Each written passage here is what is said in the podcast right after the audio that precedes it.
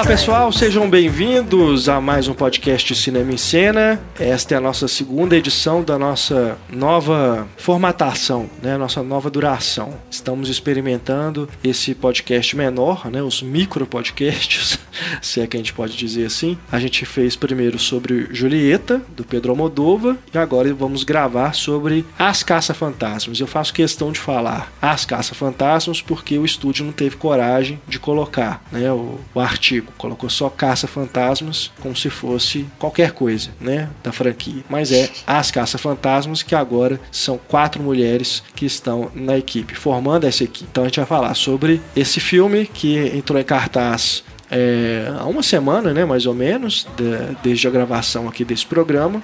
E tem ganhado muitos elogios, né? Apesar do backlash, né, que foi feito, principalmente antes da estreia, né? Toda uma campanha de boicote machista a respeito desse filme. É, ele tem conquistado é, muitos elogios. Em termos de bilheteria já é outra história, mas esperamos que seja pelo menos o suficiente para mostrar que não foi um projeto né, feito em vão. Bom, eu, Renato Silveira, aqui acompanhado né, neste programa gravado por Skype, de Stefania Amaral. Olá. E Isabel Wittmann. Oi.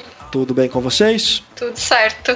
Tamo aí. A mixagem e a edição do áudio deste podcast são de Eduardo Garcia. O nosso e-mail para contato é o cinema@cinemaencena.com.br. Utilize também as redes sociais para nos encontrar no Facebook, Twitter e no Instagram.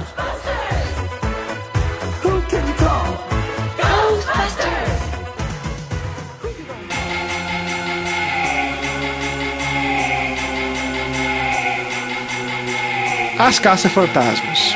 Esse projeto que é tão antigo quanto a minha relação com o cinema em cena. Acho que até mais antigo.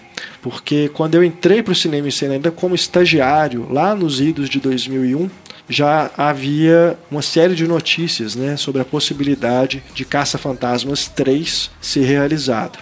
O primeiro e o segundo filme são dos anos 80, o segundo também, né? Ghostbusters 1989. Isso. Então, né, uma longa espera dos fãs para que esse Caça-Fantasmas 3 fosse realizado algum dia. E ficou todo aquele embrólio, né? Porque o Dan Aykroyd queria fazer, mas o Bill Murray não queria. O Harold Ramis também gostava, né, da ideia de fazer um novo Caça-Fantasmas, é, mas tinha todo um, um problema com com os direitos, né, com a possibilidade de usar os mesmos personagens, de reunir o mesmo elenco. É, então ficou-se durante muito tempo especulando o que, que ia acontecer, o que, que não ia, é, sinopses né, do que, de, que, de como seria o roteiro. Várias pessoas mexeram nesse roteiro. É, Chegou-se a cogitar que eles seriam, né, devido ao, ao passar do tempo e ao avançar da idade dos atores, que eles seriam mentores de de um novo grupo de caça-fantasmas mais jovens e tudo mais. Enfim, é, se vocês pesquisarem aí nos arquivos do Cinema em Cena, vocês vão encontrar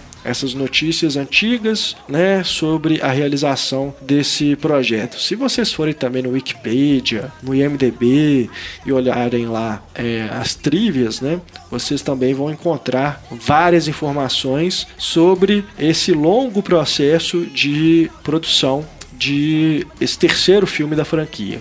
Mas acabou que, com a chegada dos novos roteiristas e principalmente do Paul Feig, que fez é, Missão Madrinha de Casamento, entre outros filmes né, de comédia, a coisa seguiu um outro rumo. E decidiu-se então fazer um filme com mulheres nos papéis das caça-fantasmas. E vendo o filme, a primeira coisa que me chamou a atenção foi que eles optaram por realmente fazer um reboot total, porque eles desconsideram os dois filmes anteriores, elas não estão se inspirando naquela equipe, né, formada pelo Bill Murray, pelo Dan Aykroyd, é, para formar essa nova equipe de caça-fantasmas. O é dada uma outra explicação até para o surgimento do logotipo, né? Aquele logotipo clássico dos Caça-Fantasmas. Uhum. Então é realmente um reboot total. Eu fiquei esperando durante o filme algum momento em que elas iam encontrar com o Dan Aykroyd, com o Bill Murray e eles iam se revelar, né? Os Caça-Fantasmas originais. Mas até a participação deles são apenas afetuosas, né? Eles estão ali justamente porque eles fazem parte da história da franquia, mas não estão interpretando os personagens que eles interpretaram nos dois filmes anteriores. É isso é, de alguma forma me frustrou é, por estar esperando né, essa intertextualidade mais é, próxima com os outros filmes, mas ao mesmo tempo é, me deixou é, contente, né, feliz por eles terem optado por essa direção, porque é, reforça que elas não precisam né, de ter esse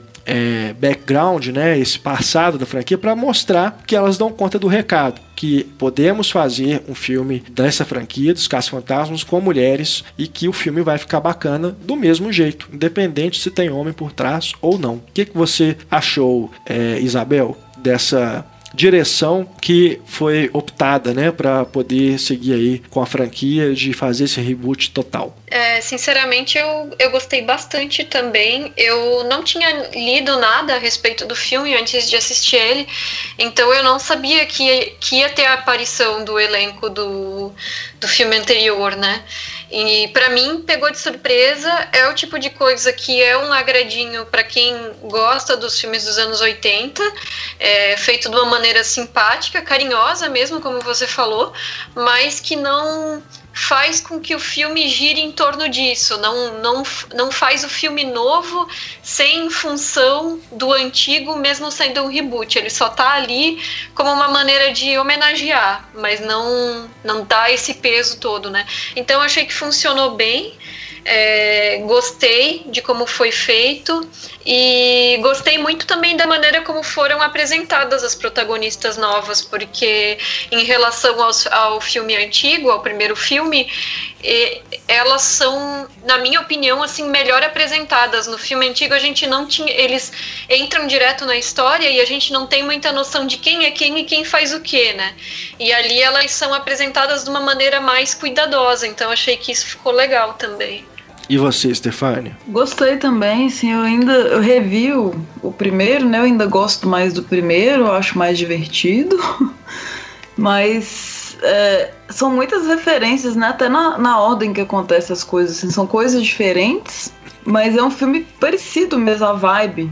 Com, com aquele que... anterior, mas é uma alusão, não é uma, né? Não, não depende dele, não depende da história. Como se não tivesse existido numa realidade paralela, assim, né? Para elas. Esses caças-fantasmas dos anos 80.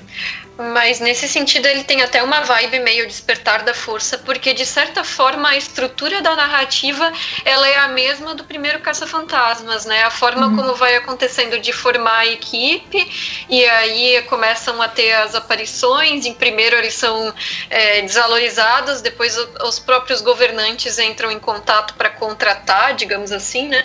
Uhum. Então e no final a aclamação, né? Quando conseguem lidar com a situação toda.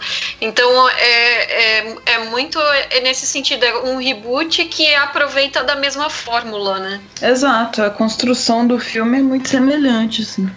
É tipo, é verdade. O primeiro ele começa na biblioteca e tal. Aí é, o novo é todo atual, tipo, beleza, museu. Aí no novo tem aquela questão do livro, né? Aquelas sobre paranormalidade que elas escreveram.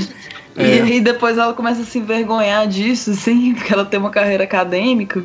E, é verdade. E aí recupera o passado de alguma forma, não aquele passado do filme, mas. É, e até a forma como a equipe é formada também, né? Uhum. Até a entrada da atriz negra lembra é. muito como que o ator negro, né, do, do outro filme é, faz parte da equipe. Uhum. É que também. Pois é. Né, do, dos, dos Caça-Fantasmas originais, somente o Harold Ramis que não teve como ele participar porque ele morreu. Uhum. Né, mas os outros três é, aparecem, né? Tem essas pontas. De repente ele fez também... um dos fantasmas, né? A gente não sabe. Você pode ter participado é, etereamente. Só que a gente filme. não viu, né? É, emocionalmente. é, só Tava que dedicado o... a ele. Tem a Sigourney Weaver também, né? Ela também Sim. faz uma participação. E o Ivan Reitman, que é o diretor, ele foi produtor junto com o Dan Aykroyd. O Dan Aykroyd foi sempre quem botou pilha para que Caça Fantasmas 3 acontecesse, né? Ele serviu, é, ele é, ajudou, né, a escrever o roteiro. Era um, era um projeto dele também, lá nos anos 80. Então, ele também atua como produtor. É, e eu sempre achei que o Fantasminha era tipo uma caricatura do Dan Aykroyd. Tem a, a cara meio parecida. Depois, tem um, sem spoilers, mas tem um momento do filme que isso fica mais evidente ainda. Enfim. Um outro ator também que não participa, né, não faz a ponta, é o Rick Moranis. Mas ele já está aposentado, né? Ele realmente é. parou com a carreira. E eu, eu li uma declaração dele falando que não faria sentido ele voltar a atuar né, só para poder participar desse projeto. Enfim, né, é, fora isso temos ali as referências é, do boneco de marshmallow, né, uhum. o garotão. Maravilhoso. Em algum momento ele aparece. O Geleia também está ali, agora feito computação gráfica. Então tem todos esses elementos é, que faz, né, essa, faz esse diálogo com os fãs do filme original. Mas são todos recontextualizados, né, uhum. né, eles estão participando ali, essas coisas aparecem no novo filme de uma outra forma. Eu acho bacana essa intertextualidade que o filme faz, porque ao mesmo tempo em que a gente sabe que está ali, né, os, os filmes originais estão ali, mas não estão para elas, né? Para elas tudo é uhum, novidade. Uhum, uhum. É como se não existisse caça-fantasmas naquele universo. Porém, outros filmes existem, porque elas citam, né, nas piadinhas, nos diálogos, é, até mesmo no na fachada do cinema, né, uma, uma, determinada cena aparece o nome de um outro filme é, famoso. É, então a gente tem essas referências, né?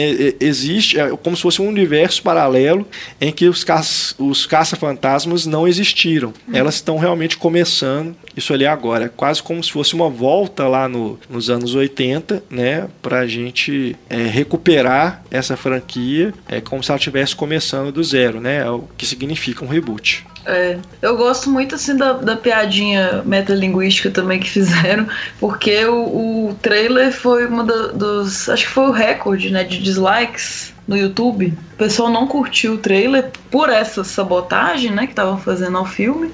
Sim, sim. E, e, tem a piadinha dentro, assim, elas olhando a reação do pessoal e tipo, nossa. que trolls e tal. É, elas comentam eu li isso. Até, é legal. Eu li até que elas gravaram essa cena depois. Aham, faz sentido. Uhum. Né? Justamente para poder dar essa alfinetada. Uhum. Eu achei bacana que o estúdio não recuou em nenhum momento, né? Apesar desse é. boicote todo tá rolando, é, o estúdio, né? O, o, acho que provavelmente por influência do Dan Aykroyd e do Ivan Reitman, que estiveram ali na produção é, de ter insistido, né? Não, vamos, vamos adiante com essa proposta e azar de, dos machistas, né? Uhum, e realmente, uhum. quem tá deixando de ver o filme por causa disso, tá perdendo muito, porque o filme é muito é. divertido. Uhum. E outra coisa, o povo fica reclamando de terem colocado só as mulheres, mas imagina se fosse a trupe do Adam Sandler. Nossa senhora, não, não, não. Nem precisa imaginar, porque já tem o Pixels, né? Povo, né? É, exatamente. O Pixels é basicamente caça-fantasmas. É a mesma estrutura, a mesma coisa de ir pra cidade, tem um monstro gigante. É basicamente a mesma coisa. E é aquela porcaria. É. Então você imagina. E é só homem. Uhum. Né? Porque nos filmes do Adam Sandler, a mulher, ela ou é ridicularizada ou é um objeto. Uhum. Né? Então, são, acho que são raras as exceções. Se eu tô me lembrando aqui, somente aquele filme da Quadril Barrymore, que ela perde a memória, né? Que ali ela. Como se fosse a primeira vez. Isso. É, filmes... Ainda tem um desenvolvimento maior de, de personagem, mas se bobear é porque eram outros roteiristas, né? Que não tinha nada a ver com essa. essa essa, essa, empresa, né, Rap Madison, que é do, do Adam Sandler, que tudo que toca vira bosta, né? É, os de comédia clichêzão dele, assim, né? Porque tem o aquele do Paul Thomas Anderson, ah, sim, não é. é quando não, quando tá envolvido né? a, a, empresa dele, a produtora dele, pode saber que uhum. vai dar merda. E o Homens, Mulheres e Crianças eu gosto também com ele. Apesar de não ser. ninguém ter gostado, eu gostei. E não é comédia, não é essa vibe, é outra coisa. É. Mas voltando ao filme, o que mais? Pô, o Chris Hemsworth tá muito engraçado. Tá bem, né, né cara? Tá. De, de, de secretário objeto de desejo. pra inverter É, um pouco ele- esse papel, né? Também. Ele é meio tapado, é. né? Uhum. Não quer trabalhar de Eu achei. eu achei legal porque eu acho que teve gente que não entendeu muito bem o ponto do personagem dele na história, porque eu vi muita gente dizendo que ele era muito exagerado. Mas, gente, tem tanta comédia que tem aquele estereótipo da secretária é, burra e gostosa. E ele faz exatamente o mesmo papel, só que com o gênero invertido. E só o fato de o gênero ser invertido, isso já muda completamente o ponto de vista, né, dentro da história. Então, eu achei muito divertido o papel dele. Ah, e lembrando que no original tem a secretária, né? Que é a Annie Potts. A gente- Eu queria re- relembrar É. como é que era a secretária do original, mas assim, ela não é. Ela parece com ele nesse sentido, assim, de não querer muito atender telefone e tal. Só que ela é Ela não contrário, é- ela é antipática, né? É, ela não é, é carismática igual ele. Ele é todo. Ele é bobão, mas a gente se atrai pelo personagem, né? Tem aquele. No, no- na casa que eles vão alugar também pra fazer no primeiro filme, eles ficam todos empolgados, que tem aquele negócio de stripper, né? Que ela fala, pra eles descerem do teto. Então, assim, eu acho Ah. muito legal as referências. É. Muito legais. É, e, e, é, e é uma coisa assim também o humor, né? Por exemplo, é, o Paul Feig ele me perde quando ele entra na parte do, do humor escatológico, assim, né? Que não, Ah, particularmente não, tipo, piada com peido e não- madrinhas de casamento diarreia, essa coisa assim, tipo, eu acho que, mas, mas assim, mesmo que a gente questione, ah, esse humor não me agrada, mas não tem nenhuma piada dentro do filme que seja especificamente ofensiva diretamente a nenhuma pessoa. E isso é uma coisa que é legal, né? Porque é, a gente vê tantas, tantas comédias que se estabelecem tirando sarro ou de mulheres, ou de pessoas negras, ou de indígenas e outras minorias, homossexuais e tudo, né? E aqui ele não precisa disso, né? As, as próprias personagens, as atrizes, como são todas comediantes, elas fica é, é perceptível que elas também improvisam, elas têm liberdade para isso, elas fazem as escadas umas para as outras e funciona. Ninguém precisa ficar ofendendo ou humilhando ninguém para ter momentos de humor muito engraçados no filme. Tem meio que uma crítica, assim, também a machismo e a racismo naquela cena, né? Que elas estão no show de metal e aí a, Melissa McCarthy pula, a galera levanta ela. Mas quando é a personagem da Leslie Jones, ela cai. E ela fala, eu não sei se foi machismo ou se foi racismo. Eu achei até muito pesado isso, eu nem consegui rir, assim, porque, né, foi... É. Mas, mas é, é, esse, é um, e esse eu achei um ponto que ficou delicado assim no filme, porque quando, quando te- teve o primeiro Caça-Fantasmas, né? é, o Winston entra como o personagem negro, o Tolkien, né? o único personagem negro, e ele é o motorista deles, a bem dizer, né? São três cientistas e eles contratam um motorista. Depois ele passa a fazer parte da equipe, né? E agora, em 2016, 22 anos depois, eles fazem três personagens brancas, que as três são cientistas, e o papel da mulher negra no filme é ser a mulher que trabalha no metrô e que conhece todas as paradas da cidade, assim. Tipo, já que são três mulheres brancas, por que não coloca uma branca trabalhando no metrô que não ia fazer diferença É. nenhuma? E, e a mulher negra não pode ser uma cientista também?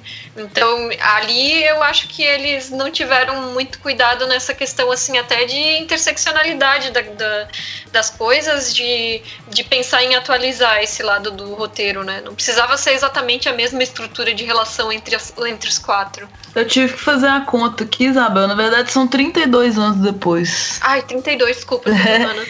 Eu também, eu, eu, eu casquetei, que eu falei, não, peraí, 84. Eu nasci em 80 e alguma coisa, então deve ser 30. E é 30 anos depois mesmo. Mas realmente, assim, acho que pra manter também a, a gag, né, com o original, assim, a forma que elas se encontraram. Mas enfim. Mas, mas que não alteraria em nada se ela fosse uma das cientistas e outra delas fosse a do metrô, assim. E, É. e, e, e até pensando na cidade de Nova York, o quão pouco diversa nesse sentido é o que aparece no filme, né? Porque aí no Sim, final sim. da- das contas aí tem a aparição, né, do, do ator que interpretava o, o, Winston, qual, é, como é que era o nome dele? Era o Ernie Hudson. É, quando tem a aparição dele, é revelado, né, uma relação ali, que aí tu fica, poxa, é. tem tão poucas pessoas na cidade e elas ainda são relacionadas, assim, né? Tão poucas é. pessoas negras, né, porque não aparecem no, no filme, né? Isso numa cidade como Nova York, então acho que nesse sentido ainda poderia ter sido feito diferente. É, é claro, assim, né? Tem, são pequenos passos que a gente vai caminhando para ir melhorando nesse sentido, a questão de roteiro, de representatividade dentro da história, né? Mas o, o que eu achei ainda assim sensacional foi ver todas essas situações de humor e de ação e aventura envolvendo elas e elas funcionando como equipe, interagindo entre si, cada uma com as suas habilidades e tal, e pensar, nossa, como eu gostaria de ter tido esse filme quando eu era criança, sabe? Porque na nossa geração a gente não tinha nada assim, os personagens legais realmente eram só os homens. A gente ia gostar dos Caça-Fantasmas, ou do De Volta para o Futuro, ou do Indiana Jones. E eram os caras fazendo coisas legais, né? É, acho que é, é até difícil pensar em algum filme dessa época que tem alguma mulher, né, realmente assim, com esse esse destaque, né, que é realmente a protagonista. Sim. Realmente é. Não, isso é algo que é, é histórico, né? É, é, divertido, é um filme bem feito, as atrizes são engraçadas, ela tem, tem, elas têm os, o espaço delas para conseguir é, produzir o humor de cada uma e, e, é uma super representatividade, né? Assim, é legal ver isso acontecendo na tela e que pena que a gente teve que esperar tanto tempo e que pena é. que tenha tantos haters por causa disso. Uhum. A que eu mais gosto é a Holtzman, a Kate McKinnon. Não é só você não, viu? geral. Ela tá divando geral. É uma atriz que eu não tinha é, nenhum contato prévio assim, com ela. Uhum. Depois eu vi aqui que eu já vi realmente algumas coisas que ela fez, mas nunca tinha me chamado muita atenção. Mas é, talvez isso. É, acho que nem, nem, nem, por isso, não. Acho que ela realmente está muito bem no filme. Mas, como a gente já conhece o que, que a Kristen Wiig pode oferecer como comediante, e mais ainda a Melissa McCarthy, né? Acho que ela realmente acaba sendo a, o elemento diferente uhum. né, desse, desse grupo. E. É, nossa, e ela é linda, né? Linda. Também. E o estilo dela é muito legal, ela é muito engraçada, é. doidona, Eu... assim, é muito bom. Mas assim, é aquilo, né? O, o humor ali é, é, o mesmo que você encontra é, nos filmes que o Paul Feig fez com, com essas duas atrizes, né? A Kristen Wiig e a Melissa McCarthy. É, mas eu acho que aqui está até um pouco menos, porque ele tem que ter a preocupação de usar a mitologia da franquia, uhum. fazer essa homenagem aos outros filmes e usar ainda esse clima misturado né, de sci-fi com terror. Então uhum. não é uma comédia, só uma comédia, né? Uhum. Não é um veículo para essas atrizes, como é Madrinha, Missão Madrinha de Casamento, aquele da Espiã também, né? Com a Melissa McCarthy. Demais. É.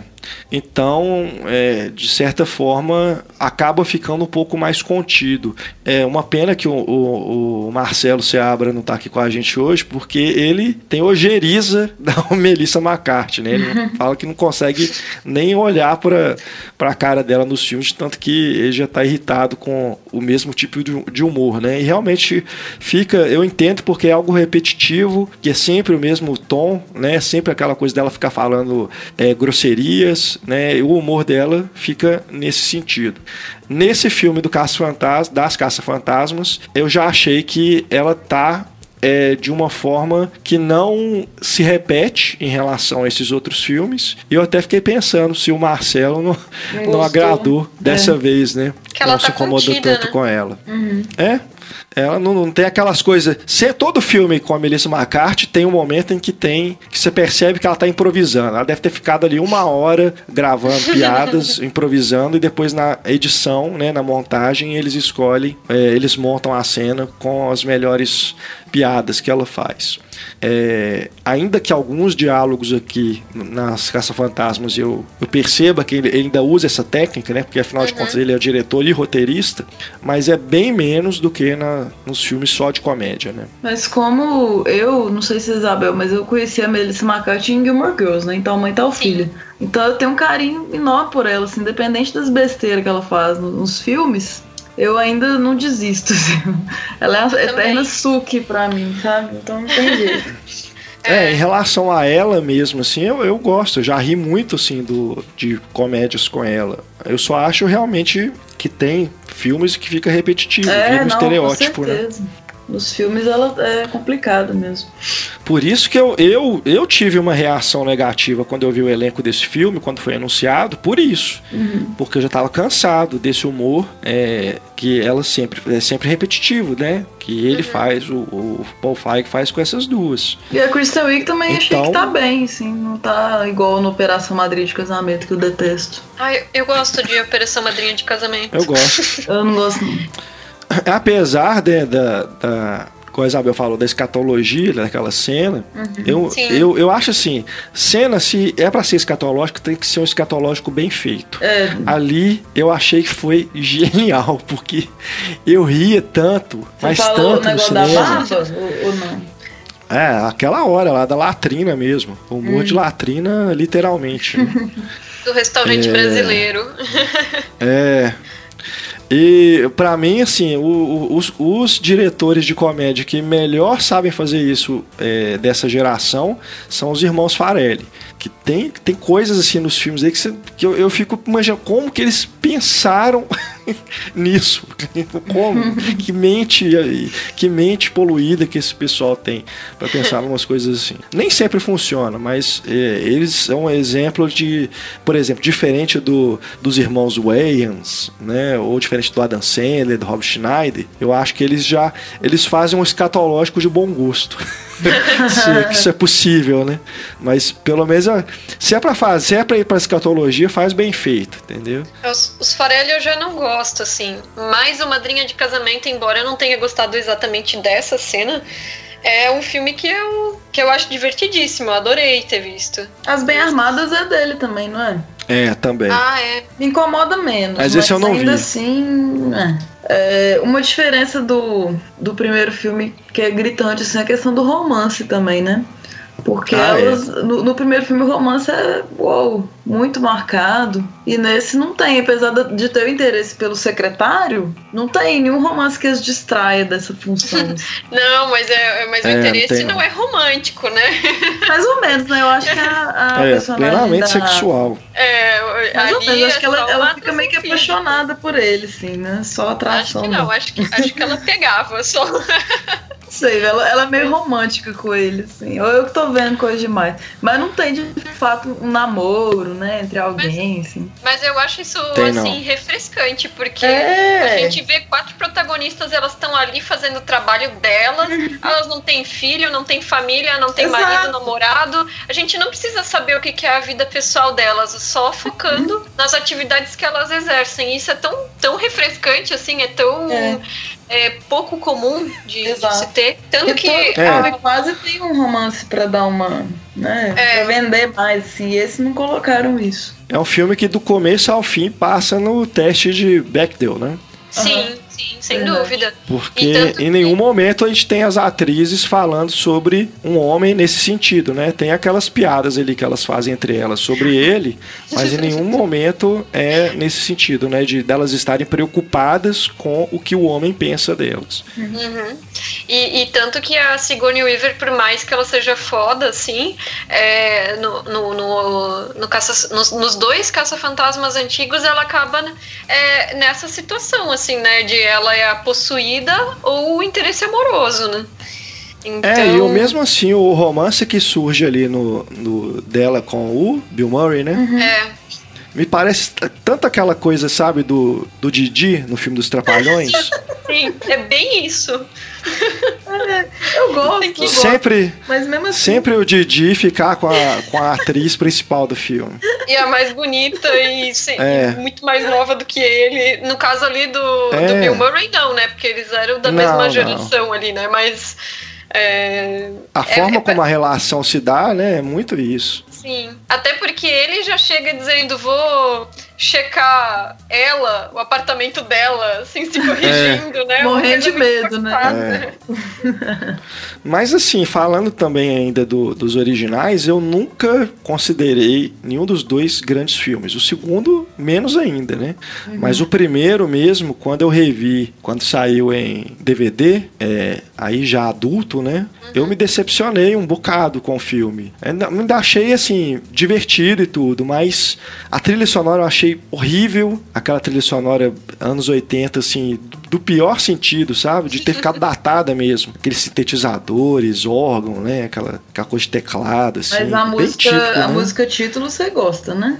Não, claro, isso aí. Ela é massa. Essa aí é fantástica. Tanto que o filme é. novo só reciclou ela, não precisa de música uhum. nova, é. né? Nem, nem faria Exato. sentido, né? Tem que ser. No filme novo, a música do Ray Parker Jr., ela é regravada pelo Fall Out Boy, né, aquele grupo, com a participação da Missy Elliott. Ela fazendo o vocal, né? Que a gente ouve ali no filme. É, então eles só realmente fizeram um, uma regravação, mas no começo do filme é a música original, né? E durante uhum. o filme também acho que tem uns momentos que toca. Mas ela é perfeita, né? É. Nem, você nem consegue desassociar é, a música tema né, de Caça-Fantasmas. E. Sim. Mas eu digo a trilha instrumental mesmo do original, sabe? Incomoda demais, demais.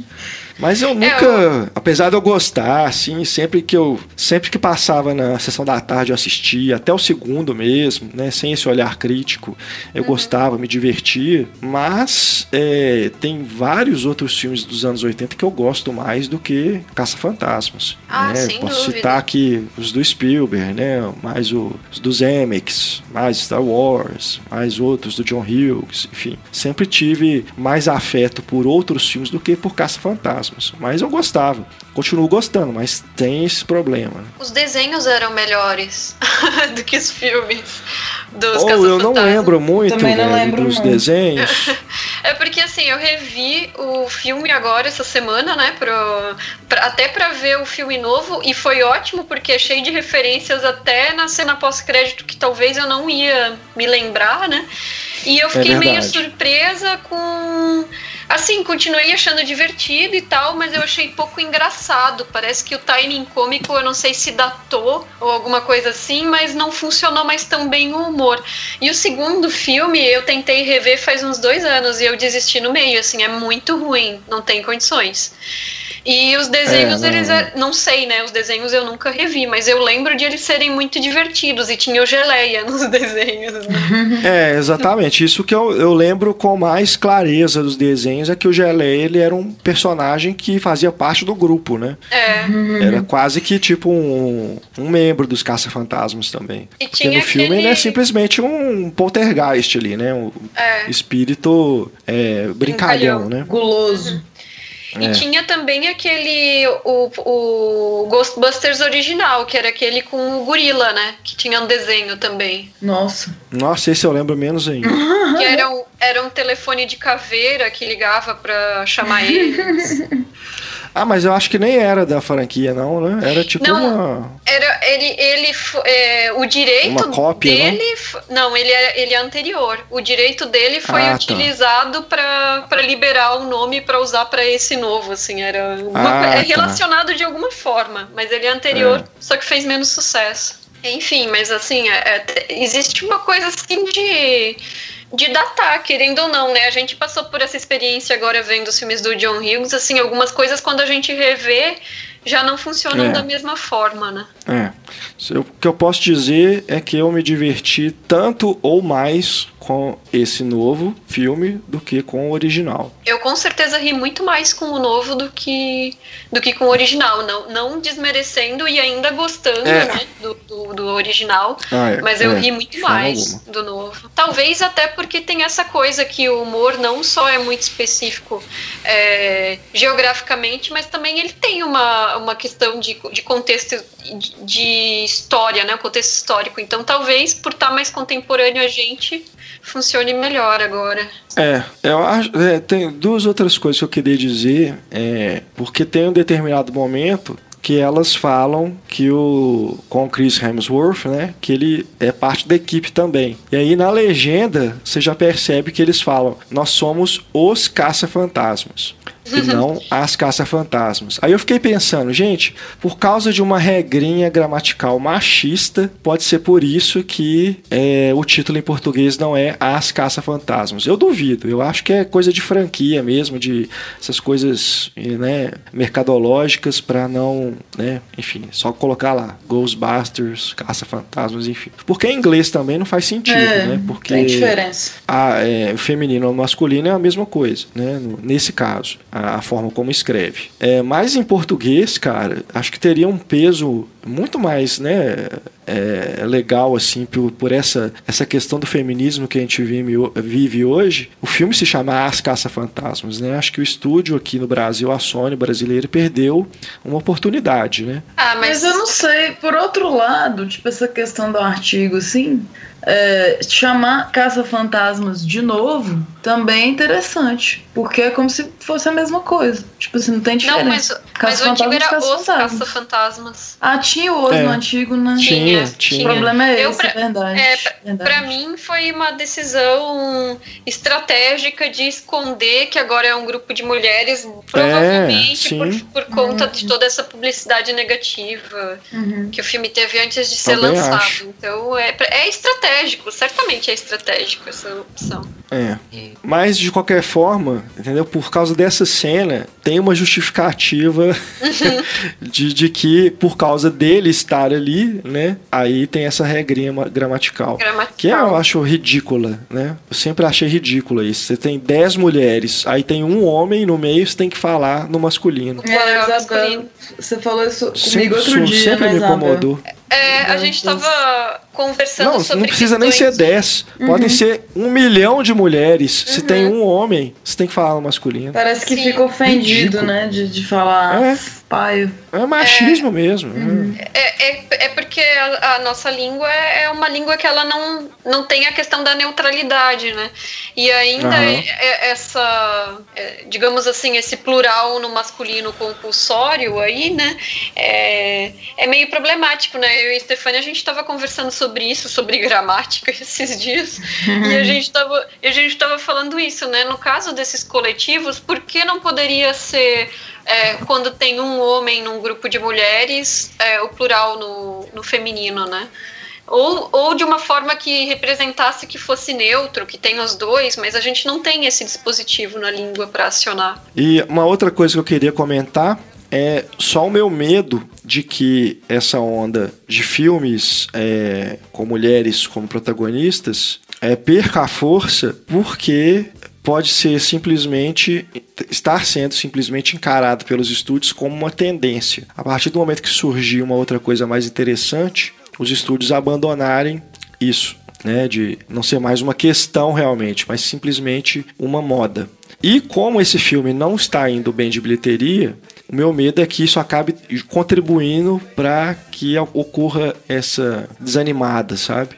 É, quero estar redondamente errado, mesmo. Mas desde que começou, blockbuster com mulher como protagonista, um atrás do outro, me veio isso, sabe? Porque a gente que é, acompanha, né, cinema, assim, há muito tempo, a gente percebe um certo tipo de padrão, né, na, na forma como os estúdios é, produzem esses projetos. Então você tem a onda dos super-heróis, a onda dos filmes de fantasia, né? Isso, essas coisas vão, vão vindo assim.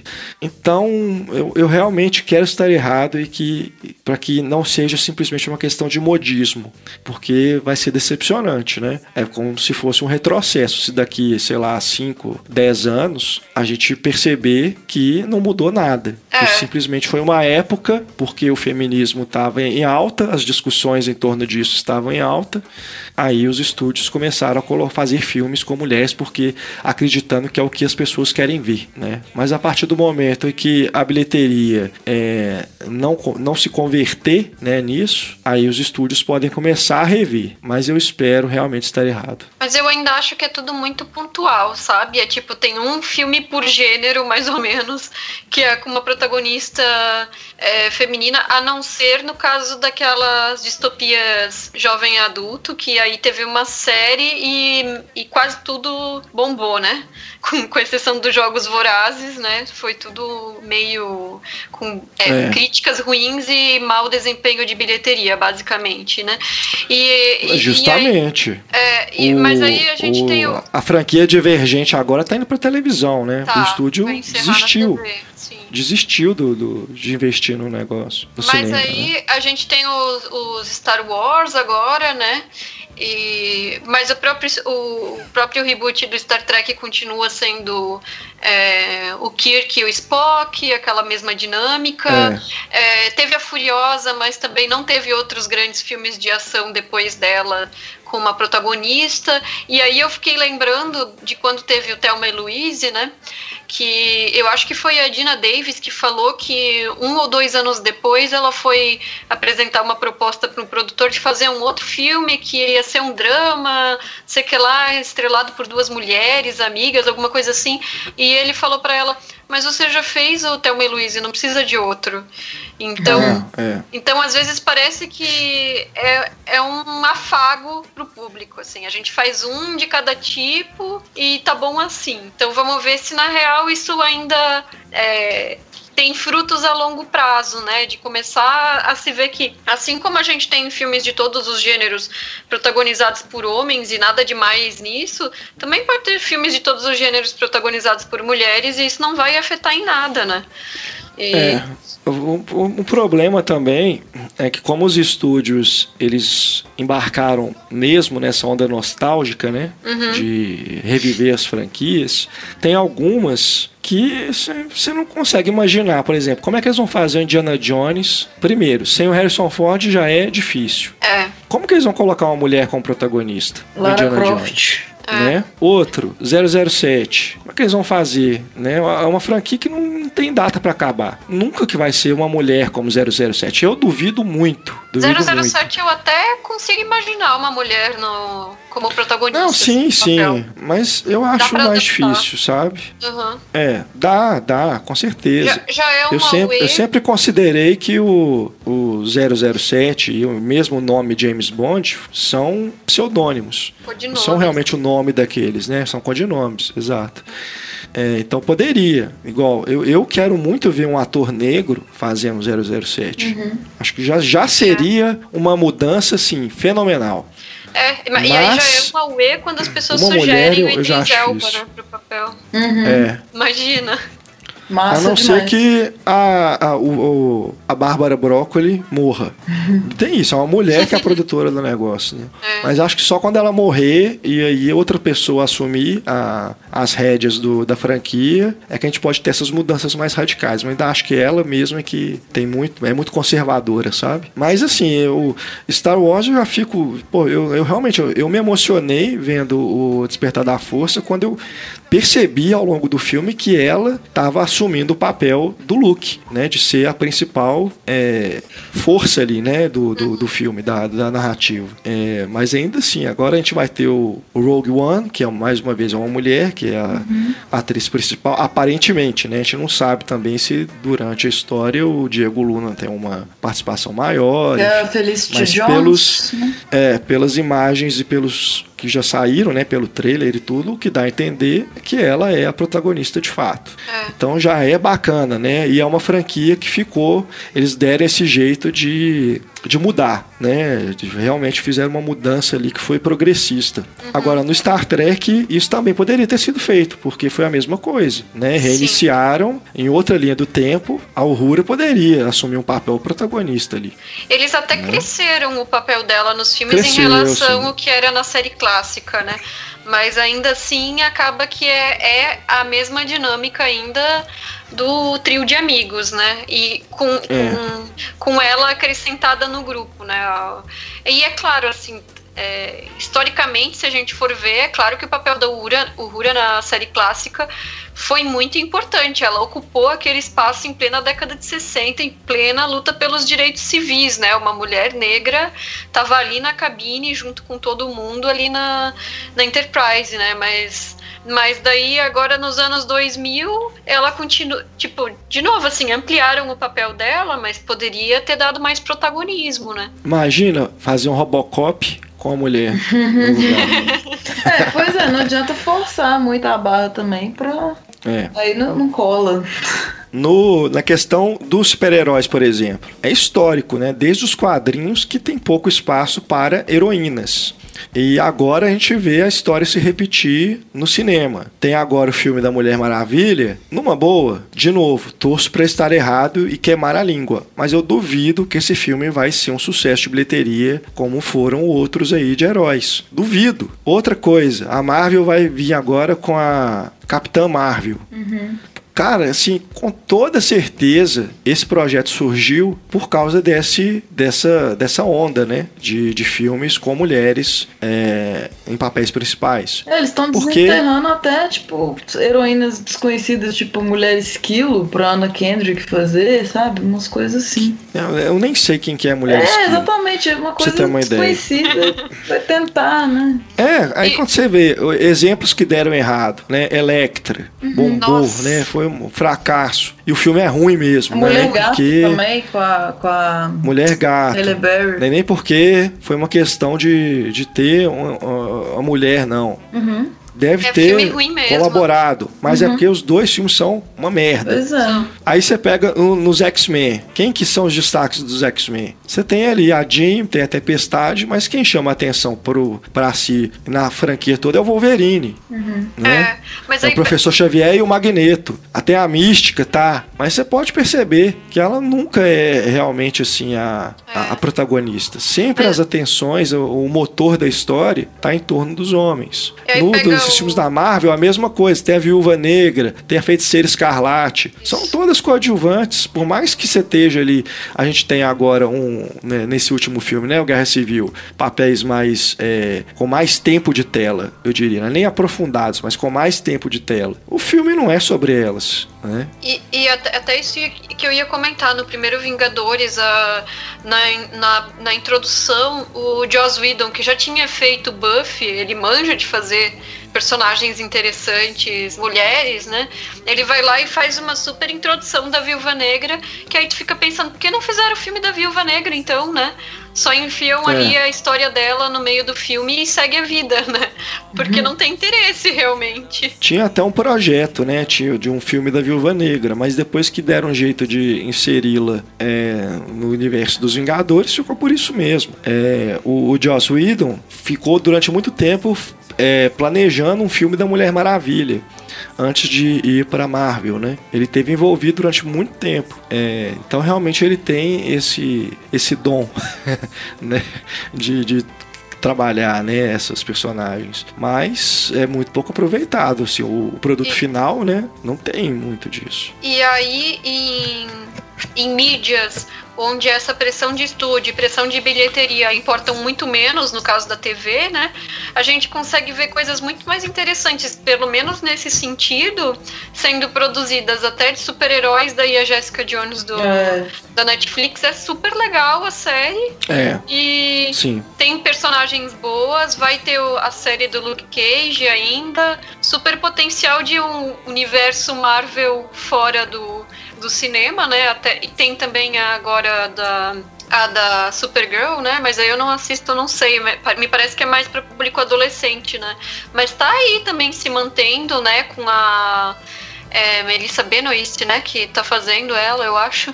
Então, a gente vê que, que público tem, né? Porque para a série de TV, para ela se manter, precisa da audiência, né? Então, é, é. é uma questão de perspectiva de estúdio mesmo, de, de investimento, de retorno. É, teve a da Agente Carter também, né? Sim. Da Marvel. Uhum. A namorada do Capitão América. que é, já é, é, outro sintoma. Ela surge em função do Capitão América. Uhum. Né? Tá dentro daquele universo. Se não fosse o Capitão América, né, não desenvolveriam essa série. Mas enfim, né, vamos torcer aí para que a gente continue né, a ver filmes e mais filmes, não só os blockbusters, mas também os filmes independentes, né, os filmes é, que não são. não tem essa veia simplesmente comercial, né, eles também tenham cada vez mais personagens femininas interessantes. É bora assistir Victoria, vou indicar de novo, que é maravilhoso. que é um filme independente. É, um filme passou super batido. Alemão né? passou batidaço e é genial é. o personagem dela, maravilhoso. E o filme é ela, a câmera tá nela, maravilhoso. E eu acho que uma questão importante disso é aumentar a quantidade desses filmes e a visibilidade daqueles também que já existem, porque quando eles tiverem, por exemplo, em número mais ou menos igual de filmes protagonizados por homens ou mulheres ou filmes com protagonistas mistos, não vai fazer diferença se o filme é bom ou ruim. Ah, porque agora, por exemplo, se a pessoa não gosta dos caça-fantasmas, isso coloca um peso gigante, porque é, sei lá, a única comédia protagonizada por mulheres do ano.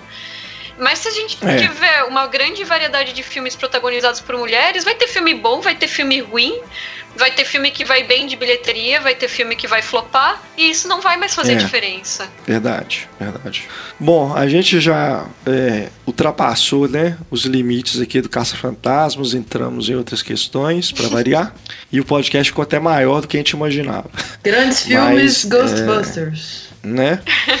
É, e você, ouvinte, já a essa altura já deve estar estranhando a minha voz, mas realmente eu estou ficando sem voz. É, se você, depois eu, eu, até quero escutar esse programa depois para observar isso. A minha voz no começo está de um jeito e termina de outro. Gente, eu, eu a gente gripe. gravou três podcasts hoje, então assim, Renato é, de uma Herói, vez só. fora o que ele falou na rádio, né?